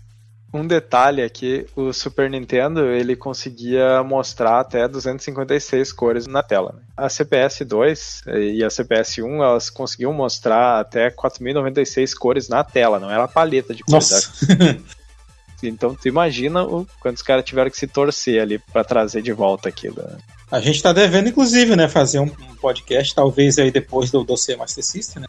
Porque a gente já fez sobre a CPS-1, né? A gente não fez ainda da CPS-2. Sim. E tem muita coisa, tem muita coisa boa, cara. É um, uma máquina de arcade maravilhosa. Demais. É isso então, Marcos Melo? Tem mais alguma coisa a falar dessa conversão tunada que é o Street Fighter Alpha 2 pro Super Nintendo? Ah, só joguem a série Alpha, cara. É uma experiência assim pra, pra vida toda, cara. Vale, vale a pena mesmo, principalmente para quem for para quem for fã de, de jogo de luta e principalmente dentre esses fãs aí de Street Fighter. Né? E você, DJ, o que, que você vai trazer na segunda e derradeira rodada? Eu vou continuar na SEGA, né, cara? É, JP a prova. Não vou debandar, mas, mas eu vou ir pros 16 bits. É, curiosamente, é um jogo que saiu no mesmo ano do meu jogo anterior, também é de 95. Já. Pior que ali também já era meio que o final da vida do Mega Drive, eu acho. O PlayStation já tava ali um, dois anos já. The Adventures of Batman and Robin pro Mega Drive. Ele é baseado, eu acho que na série animada. Aquela que passava no SBT? Eu tenho quase certeza que é baseado nessa série, apesar de eu não lembrar muito bem. É baseado na série animada, sim. Esse é um daqueles jogos que tem um jogo diferente no, no, Super Nintendo e outro no Mega Drive com o mesmo título. Tu é a favor de jogos iguais ou cada um que faz o seu jogo? Eu sou a favor de jogos diferentes porque eu tenho dois jogos para jogar, né, cara? Senão é o mesmo jogo aí, é só para os fanboys ficar brigando, ah, no meu é melhor, não sei o que. Ah, se é diferente, tu vai ter dois jogos diferentes para jogar, né? E, e, assim, no Super Nintendo, a arte dele é mais parecida com a da série animada mesmo. Os sprites são maiores e tal. Os dois jogos são bons, assim. Eu escolhi o do Mega Drive porque ele tem uns efeitos muito, muito bacanas, assim, que chamam muita atenção. E não é assim aquele tipo, ah, em uma parte do jogo tem um efeito. Não, tem vários efeitos diferentes ao longo do jogo. Ele começa na primeira fase, eles escolheram um estilo de arte em que o background ele vai se, sempre se repetindo, são prédios, só que eles estão levemente inclinados para frente e conforme tu vai andando, tu tem, eles usam esse efeito de, de parallax é, bem contínuo, assim, que vai passando os prédios e tu tem uma sensação de profundidade muito bacana. E já na primeira fase, os inimigos eles têm umas lanternas e tu vê que eles usaram um efeito lá, o o Mega Drive ele tinha um modo de vídeo em que ele podia os sprites, eles tinham uma certa transparência, eles podiam somar valores no background. E eles fizeram isso para dar essa. como se fosse o facho de luz das, das lanternas, assim. Ficou muito bacana. É meio parecido com aquele efeito de janela que tinha no Super Nintendo, sabe? Quando eles usavam no, nas cavernas do. Acho que do Donkey Kong, que tinha uma, uma lâmpada balançando, assim, aí ele ficava um facho de luz. Eles, eles fizeram um efeito parecido com isso. Olha só. Isso é na primeira fase, assim. Depois tem, um, tem uma outra fase onde tem, tem um negócio que é tipo um guindaste, assim, só que na verdade é uma garra, que aí eles fizeram compostas de vários é, círculos, assim, né? Coisa como se fosse uma esfera pré-renderizada, só que eles usam um efeito de escala de sprite, e aí aquela garra ela fica meio que balançando para frente e para trás, assim. Então também dá essa sensação de profundidade com escala ele dá, dá muito uma sensação assim de, de meio que rotação e, e profundidade ali indo para frente e para trás da tela, assim, dá aquela impressão de 3D. Tem uma informação triste sobre esse jogo aí, cara. Ele foi desenvolvido por uma empresa chamada Clockwork Toys, que só desenvolveu ele, né, e um outro jogo. Esse jogo e a versão dele pro Mega CD. É, ela durou muito pouco. Eu não fui atrás para ver se ela foi comprada, alguma coisa, mas assim. Não, eles debandaram. Debandaram em 97. Entre 96 e 97 esse jogo ele claramente foi feito por alguém que conhecia muito bem o console, assim, porque eles espremeram mesmo o negócio, assim. A arte dele é muito bacana, muito detalhado, assim, tudo. Ele, ele tem um nível que ele é de tipo um shoot 'em up, que tu tá com a Batwing, assim, visto de cima, e embaixo tem uns prédios, e conforme tu vai para cima ou para baixo, ele também tem esse, esse efeito de paralaxe na vertical que te dá também muita sensação de 3D, assim, de, de profundidade. Tem também um chefe que é tipo aquele. Eu acho que tinha um chapeleiro maluco, alguma coisa, um dos inimigos do Batman. E aí tem um, aquele gato, que eu acho que é tipo do Alice no País das Maravilhas, e ele ocupa quase a tela inteira e ele tem um efeito de rotação que parece um Mode 7. Peão assim. da casa própria. É, não, ele, ele, ele não fica. Não é esse tipo de rotação, assim, a rotação na. imagina a cabeça do gato indo, indo, rotando assim no sentido horário e anti-horário na tela. Gigante na tela. E é impressionante, cara. Tem uma outra fase também que é meio de shoot 'em up, só que não é como tu, é, é, o Batman como se estivesse num jetpack. E o fundo inteiro da, do negócio é uma animação, assim, que também fica fazendo rotação. É, é impressionante, cara. Um jetpack tipo aquele jogo de arcade da SEGA, o famoso também do Yu Suzuki. Sim, eu, eu tô ligado agora. Space Harrier. Isso. Não é Space Harrier ou do, do caça? Afterburner, exato, exato. É essa visão do tipo Space Harrier com o Batman não, não, é, jetpack? É lateral mesmo. É só que o fundo, ele é um fundo animado. É, parece um efeito de rotação, mas na verdade eu acho que ele é uma animação, assim, só que de tela inteira. É, é muito impressionante, assim. Eu, eu, botei os links ali na nossa pauta, né? Acho que depois a gente pode botar aqueles links no, no Porsche também. Se vocês quiserem dar uma olhada, assim, para saber como é que é, porque é difícil de, de descrever, assim. Vai ficar assim para o pessoal que está vendo aqui não está conseguindo desenhar na sua cabeçola. Então vai ficar o link pro pessoal poder elucidar, tirar essa dúvida da cabeça aí. Jogo de lado com jetpack, consigo me lembrar de um grande jogo, cara, um clássico chamado Dangerous Dave. Ai, meu Deus do céu, o Alexandre é, o- é o Hister do Alexandre, né? Dangerous Dave. Cara, esse é o tipo de coisa que eu acho que a gente- devia fazer o podcast pra ele parar de falar, cara. E jetpack também tem no Hero do Atari, não tem? Esse é um jogo que caberia numa versão dessa O série. terceiro aqui, episódio né? aqui? Isso. Eu não cheguei aí muito longe nesse jogo, porque eu devo admitir que ele. ele. Ele é difícil, cara. ele é difícil pra cacete. Eu tive que usar save state pra passar do primeiro chefe. né? Caralho. Mas ele é difícil mesmo, velho. Esses jogos do Batman do Mega Drive, eles são. O Batman Returns também do Mega Drive é bem difícil. É, esse jogo nas fases normais dele, ele é uma mistura de run and gun com beat'em up. É bem esse estilo. Tem a tua arma principal é o Batirang, ele carrega, não é carregado tipo que tu aperta pra carregar, mas é tipo tem uma barrinha cada vez que tu usa ele gasta, se ela tá inteira é um, é um negócio mais forte. E quando tu tá próximo dos inimigos, ele dá uma porrada. Mas o, o melhor é tu tentar atacar de longe com o tiro mais forte, porque ele normalmente os inimigos mais fracos ele ultrapassa e aí ele pega vários de uma vez só. Assim. E na porrada é um de cada vez. Assim. Mas, cara, ele é difícil, cara. Ele é muito difícil. Eu até pensei em continuar jogando ele mas eu não tô muito afim de sofrimento, não. Parece ser um bom jogo, assim, pra quem gosta de desafio. E- Só que o, o gráfico dele é muito impressionante, cara. Apesar dos sprites ser pequenos, a, a animação dele é muito boa, o, o fundo dele é bastante detalhado. Eu acho que é exatamente por isso que fizeram os sprites menores, pra sobrar mais memória para as outras coisas. Uh, sim, sim, eu acho que sim. E é incrível, cara, é incrível. É divertido ou é só bonito? Ele é muito difícil, cara. Ele, ele podia ser mais. Se ele fosse mais fácil, ele ia ser mais divertido pra mim. É um desafio gostoso ou é um desafio irritante? É irritante, cara. É bem frustrante. É, Eu preciso de save state pra jogar esse jogo. Mas eu não sei, talvez, talvez seja daqueles jogos que nas primeiras fases é mais difícil. Às vezes tem, tem essas coisas assim. Eu demorei pra passar da primeira, cara. É complicado. Pra passar da primeira, parece eu jogando, cara. Sim, eu, tenta, tenta, tu vai ver. Mas ele é como bem difícil, cara. Eu, eu acho que desse jogo, eu, eu, tipo, joguei certa vez, assim, eu não passei nem da primeira fase, sabe? Porque ele é realmente porra louca desde o início. Esse efeito de rotação aí que o DJ tava tentando descrever, ele não é feito por rasterização, cara? Porque ele dá aquela impressão de, de linhas que. Não, o de rotação, que o, o fundo todo é meio animado, sabe? Porque, tipo assim, é, imagina que parece que o Batman tá correndo dentro de, de um queijo suíço, sabe? É cheio de bolotinhas Sim. assim no, no alto e, e na parte de baixo do cenário. E aí, quando essa. Vamos supor que uma rodinha chega lá no final, ela aparece ali, a câmera se desloca pra direita e aparece uma no canto da direita, ela tá numa perspectiva. Quando o Batman vai andando pra direita, esse mesmo buraco, ele tá numa outra perspectiva, sabe? Parece que ele deu uma girada ali na, na superfície. Uhum. É, eu não sei como é que é feito, não, cara. Eu acho que é uma animação, mas como ela é meio simétrica, assim, e, e Uhum. quando passa de um certo ângulo, é, ela praticamente se repete, mas espelhada, eu acho que eles devem ter usado isso pra economizar memória, mas eu acho que é uma animação mesmo. É, deve ser tipo aqueles truques de pseudo 3D que faziam no naquele Mickey Mania também, Sim. que tem uns efeitos de rotação da torre.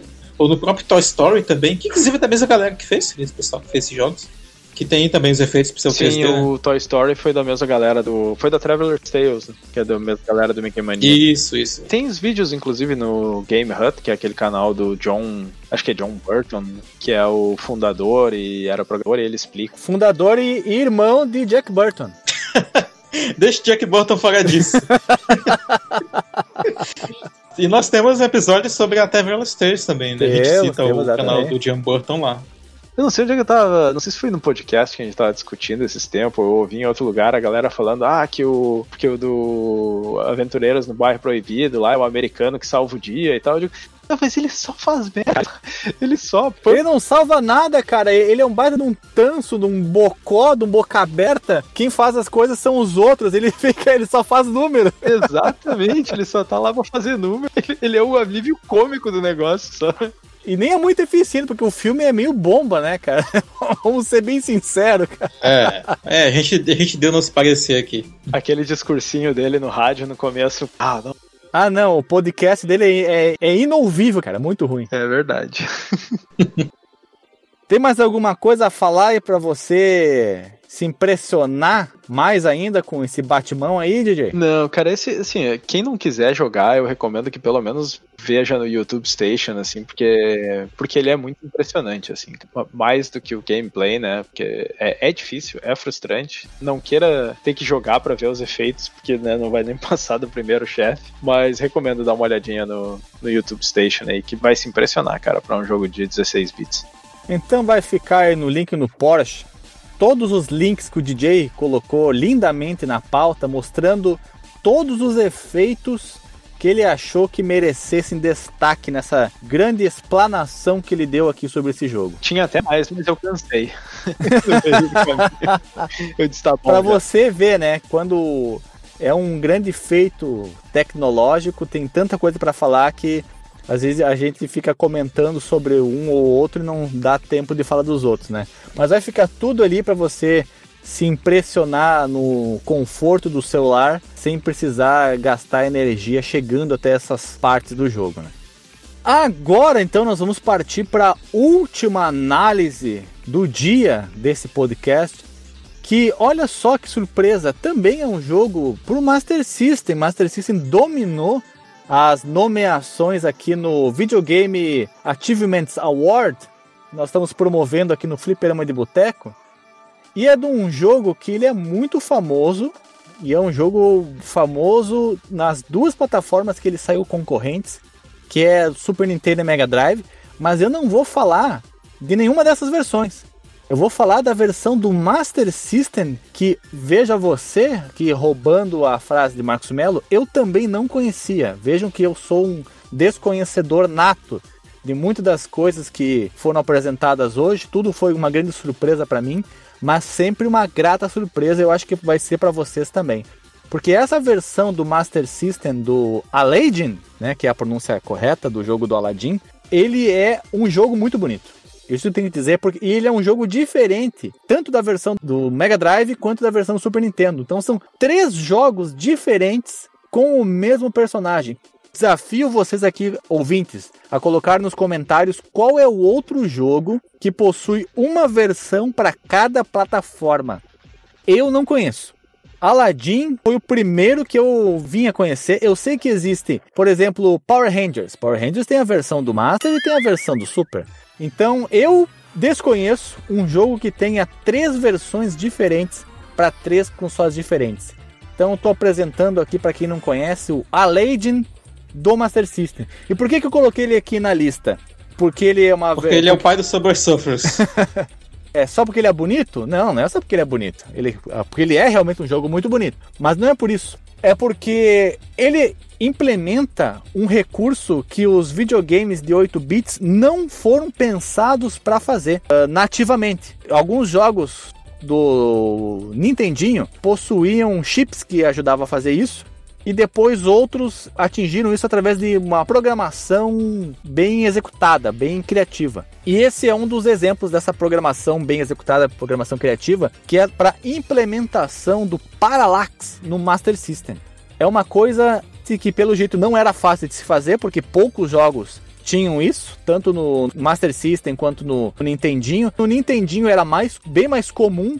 O Shoplifter também tinha uns efeitos de parallax bacana no Master. Ele, ele tinha, cara, se tu procurar. Shoplifter é... é famoso no Master. Em geral, a biblioteca do Master é menor, né? Eles, e eu acho que como os caras eles sabiam que a base instalada era menor, eles não iam vender tanto eles também não dedicavam tanto tempo na produção do jogo, assim, né? Esse é o tipo de coisa que fica no detalhe ali, né? É, é, o cara quer se desafiar ou ele quer fazer a melhor experiência visual possível, ele acaba fazendo isso. Sim. E esse jogo do Aladdin, do Master System, ele é muito bonito, cara. Eu fiquei impressionado com a boniteza desse jogo.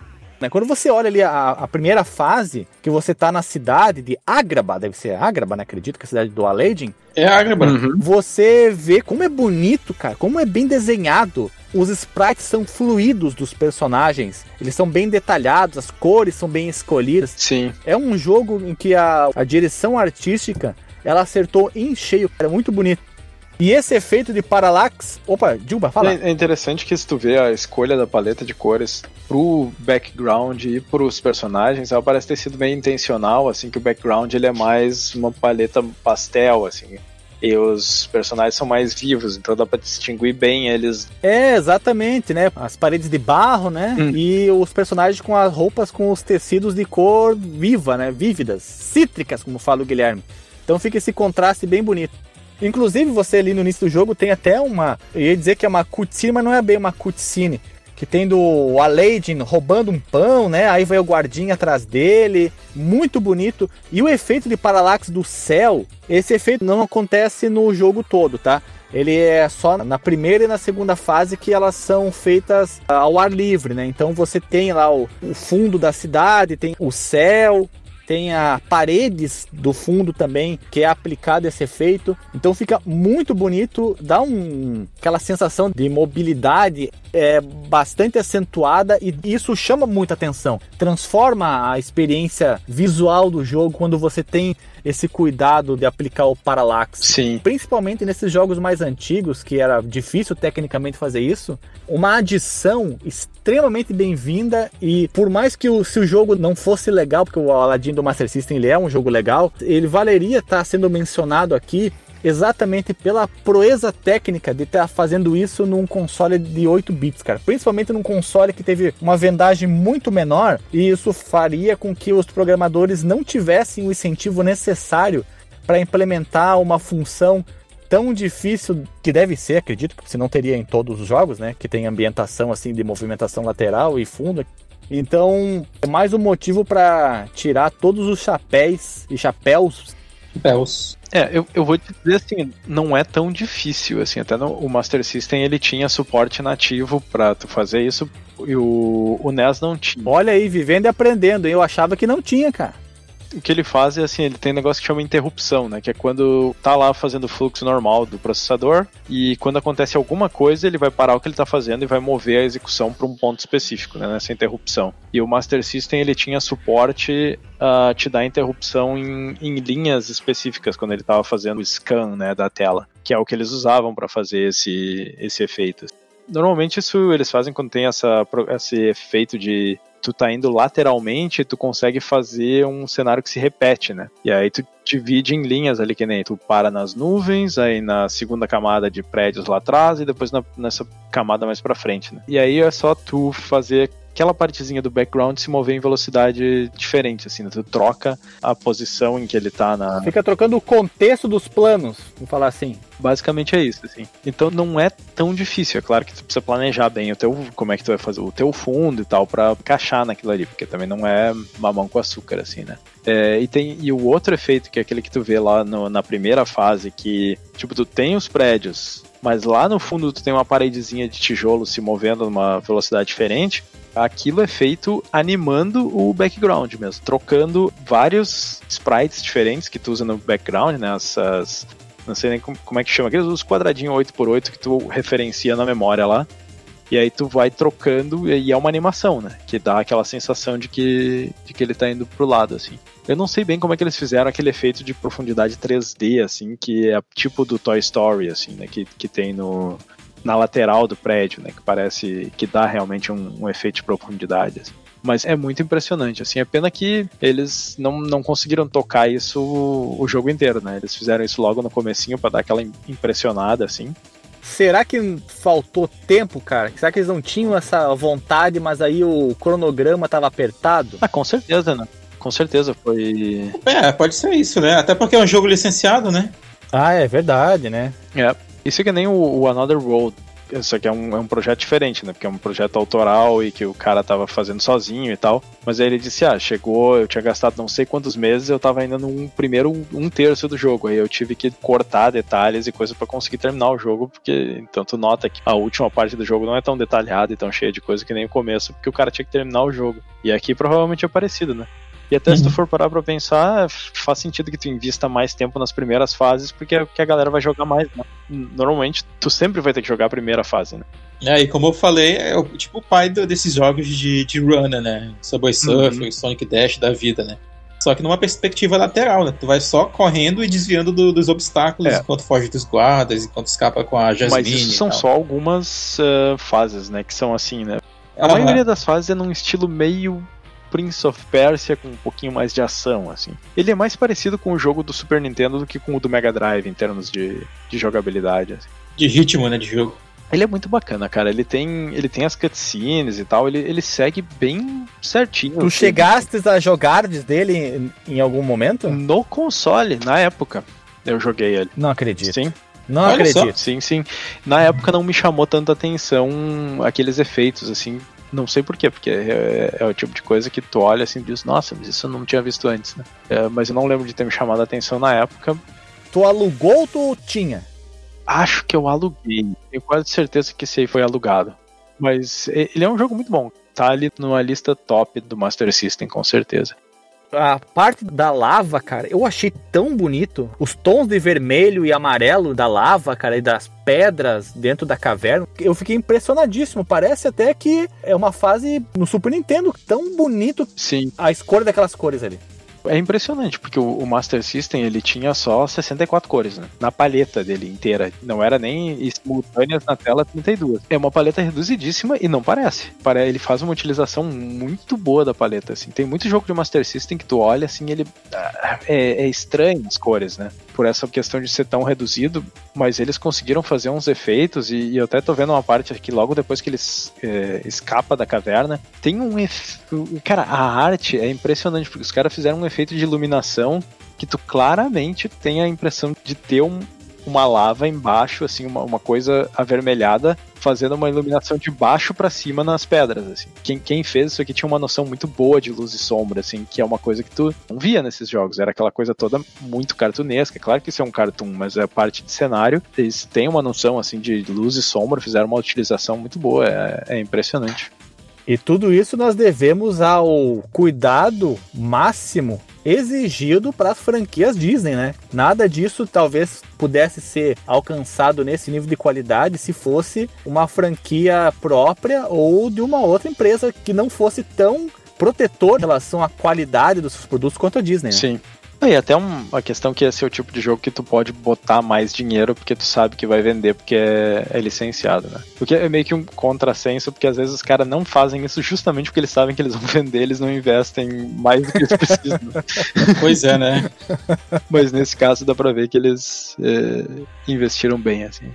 E você, doutor, já teve contato com a Legend do Master System ou é que nem eu que só veio a conhecer agora? Esse jogo eu conhecia por emulação, pô, já. Eu não, eu não cheguei a ver ele fisicamente, não. Mas quando eu, eu emulei ele, também não fui muito longe, não. Eu já conhecia, assim, o resto do, do, do jogo, a luta contra o Jafar, que é também correndo ali e tal.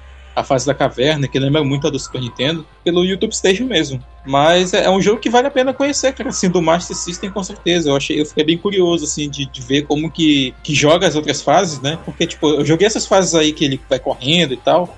Mas as que vem adiante eu não, eu não experimentei ainda não. E tem outras fases de correr depois delas, Uhum. inclusive. né? Como eu falei, a própria luta do Japão é assim. Mas é, é, é um jogo muito curioso, cara. Assim, é, é, é daqueles que não são assim top 3 assim geralmente das pessoas do Master System, mas que despertou muito assim a minha curiosidade, né? Principalmente pela parte gráfica dele. É isso então, meus amigos. Vocês têm mais algum comentário a fazer sobre a Legend? É, Eu ia perguntar em que ano que saiu esse jogo. É de 94 a Legend. É impressionante ainda tá saindo jogo pro Master System em 94, né, cara? Eu acho que nessa época só a Tectoy tava fazendo alguma coisa. E exatamente o lançamento é europeu, cara. Depois é que foi sair para os Estados Unidos. Saiu primeiro na Europa, Uhum. exatamente porque lá é que tava o grosso das vendas do Master System. Sim. Então é isso, pessoal. Essas foram as seis jogatinas que fizeram a gente ficar encucado em como que eles conseguiram fazer isso. Estou impressionado. Grandes escolhas de jogos, em sua maioria da SEGA. Será que somos ceguistas safados? Fico me perguntando aqui se nos tornamos ceguistas safados depois desse podcast. né? É. Podemos deixar no ar essa, essa os ouvintes, né? Fica no ar então aí a nossa safadez ceguística. Só o Marcos Mello que ficou em cima do muro, que trouxe um de cada, né? Eu e tu somos. Ah, é, Não, verdade. mas eu tinha, eu tinha dois do Master e um do, do Super Nintendo. Eu acabei trazendo o Super Nintendo Ficou aqui com só medo pra da repercussão, né? equilibrar. eu sou um cara isentão, cara. Faz, faz parte do contexto. Ai, ai. Então eu acho que nós podemos ir para os reclames do Plim Plim? Podemos. Podemos, manda ver. Então vamos lá.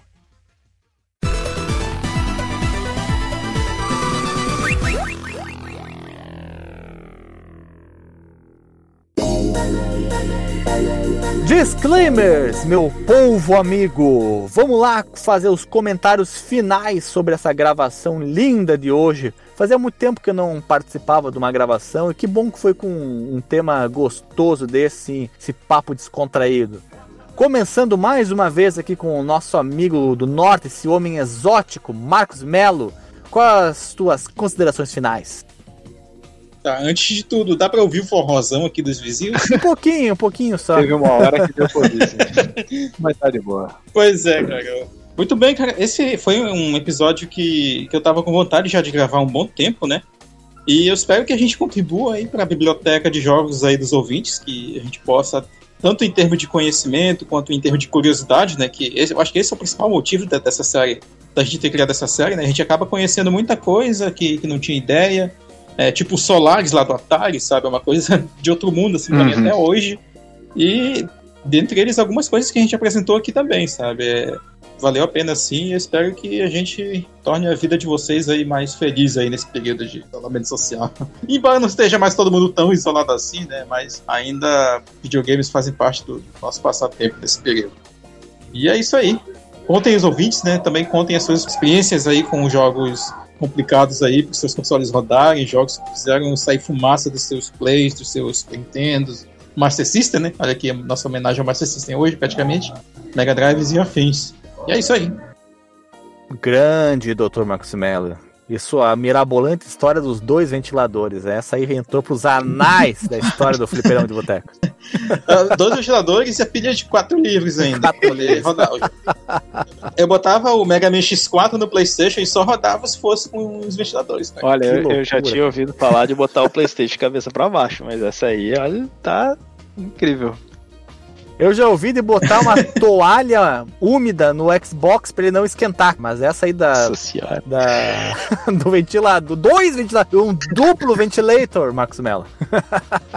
Ah, Aqui no Amazonas é sinistro, cara. O calor. Dá, dá um pulo aqui um dia que tu vai entender. Eu imagino, eu imagino. E você, DJ, o que, que você vai trazer pra nós aqui nos comentários finais? Muito bem, cara. Eu acho que é- essa é uma série gostosa de gravar. Eu acho que a gente tinha que gravar ela mais vezes, assim. E- olha que ela dá um trabalhinho, assim, porque o cara tem que ir atrás, tem que pesquisar e tal. Não dá pra trazer qualquer jogo aí, né? Tem que, tem que ser o jogo do, do infinito e além, né? Não dá pra trazer um Dangerous Dave, né? Nossa, se, se, se, o Alexandre tiver a cara de pau de trazer o Dangerous Baby aqui, cara. Mas assim, eu, eu vou até eu vou até fazer o trabalho de ir atrás e comparar com os jogos contemporâneos, né? Porque no, o, o PC é mais difícil de trazer jogo dessa, dessa série, porque tu, Mas Dangerous Dave foi feito pra mostrar pra Nintendo que dava pra fazer um port de Mario no computador. é, Porque o, as placas gráficas do PC não tinham a capacidade das placas gráficas dos consoles. Eles foram lá, fizeram uma programação inteligentíssima e conseguiram fazer um Mario falso que depois não foi aceito pela Nintendo e eles transformaram no Dangerous Dave. eu quero que tu olhe na minha cara e tu diga que os caras conseguiriam fazer um Mario com a engine do Dangerous Dave. Que, que pariu, né, cara? Joguei, joguei muito Dangerous Dave nessa época, mas pelo amor de Deus, né, cara? Você tá comparando com o Super Mario Bros. Né? Isso aí é safadeza, né? Eu eu vou dar um braço a torcer pro Alexandre nessa. Eles realmente levaram o projeto pra Nintendo, aí a Nintendo falou, ô, nem fudendo, cara. Não vai rolar o Mario aí não pra vocês. Cheio de pirataria aí, vocês estão loucos, né? Não, mas, mas assim, tá, tá- tá- Mas depois, ó, mas depois veio o maravilhoso, sensacional, repetaculê Mario Luigi do MS-DOS. Hum, de- deve ser tão bom. Ah, achei que fosse falar do Commander King. Commander King é muito legal também, cara. Esse eu tô devendo ainda, tem que jogar. Mas eh, voltando aqui à nossa série, cara, eu, eu acho muito bacana de fazer essa série, porque né, o cara tem, tem que ir atrás, descobre jogo novo, assim, joga, joga uns jogos bacanas. assim. Outros nem tanto, né? Tinha um que eu tinha botado pra trazer, mas eu disse, ah, não, esse aí é- vai ser só falar dos efeitos, é um jogo meio merda, não, não, não é bom. Mas de repente volta em outra instância dessa série aí. Temos que continuar fazendo. Ouvintes, deixem aí seus comentários, né, do, de, sobre os jogos e sobre a série, né? Eu recomendo ir atrás dos que a gente falou aqui hoje. Nem que seja só no YouTube Station para ver por que, que é, esses jogos são tão, vamos dizer assim, não chega a ser revolucionário, mas são extremamente impressionantes. Impressionantes, a palavra é Ousados. é impressionantes, cara. É, realmente eles. Eles são bold, são itálicos. É, eles fazem coisas que não, a gente não esperaria daqueles consoles, com certeza. Olha, são negritos. bold é negrito. um comentário negrito, bold statement. Bold statement. é, então é isso, cara. É isso. Conheçam esses joguinhos aí que vale a pena conhecer fantástico. E eu aqui complementando, finalizando, só tenho a agradecer por, na minha volta nas gravações, ser o rosteiro de um tema tão legal e divertido, porque você acaba descobrindo vários jogos legais, várias histórias dos coleguinhas, como foram apresentadas várias. Eu gosto muito. Parte 2 de muitas, espero que a terceira parte não demore tanto assim a aparecer, que tenha mais participantes contando aqui suas histórias com o jogo, para que a gente possa compartilhar essas experiências da nossa infância e adolescência, que é tão legal, né? Que é, essa é a magia do podcast de coisas antigas, né, cara? Todo mundo compartilhar suas experiências e ver que muitas delas foram muito parecidas, né? Porque eram o universo infanto-juvenil, ele tem muitas similaridades, não importa onde você esteja, né? Agora, se as histórias são verdade, é outra história, né? se elas são verdade, realmente é outra história, né? Mas a gente faz um esforço aqui para pelo menos fingir que acredita quando essas coisas mirabolantes acontecem.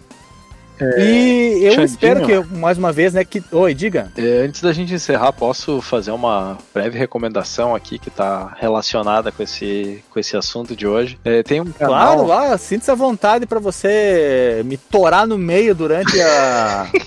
o meu disclaimer final, você é sempre bem-vindo. Eu, eu, queria ter recomendado antes, mas eu esqueci. É, tem um canal que chama Video Game Animation Study, que ele é um cara que ele é animador e ele faz vídeos assim meio que destrinchando assim explicando ah, porque que a animação de um jogo é bacana e tal, técnicas de animação e ele tem um vídeo em especial sobre Parallax onde ele explica assim o que que é uma Parallax bem feita, o que que não é, como é que faz e tal. Esse é sobre a parte de animação. Tem um outro vídeo que é.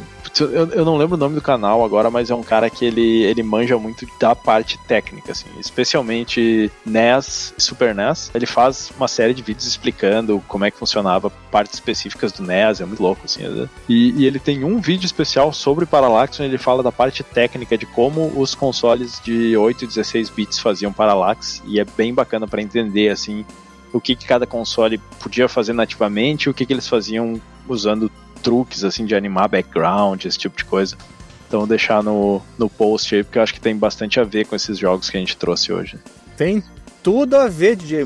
Obrigado por você ter feito essa interrupção, me torado no meio de uma forma tão deliciosa. Que isso, sempre que precisar, estou aí para litorar, né, cara? e as pessoas que quiserem saber mais tecnicamente isso que nós tratamos aqui de uma forma tão superficial, vai encontrar esse respaldo aqui nessa dica maravilhosa do DJ. E é com essa dica maravilhosa então que nós vamos encerrar esse podcast. Que foi cabriocário, que foi sensacional, foi helps e batráquio, não tem outra palavra para defini-lo a não ser essas. Então eu espero vocês pro próximo episódio aqui do Fliperama de Boteco. Não sei qual que vai ser o tema, mas Acredito que seja um tema legal, né? Nós somos um podcast com muitos temas legais. E que você tenha um resto de dia, noite e madrugada fantástico depois de ouvir esse lindo podcast. É isso aí, pessoal. Um é beijo aí, em todos vocês.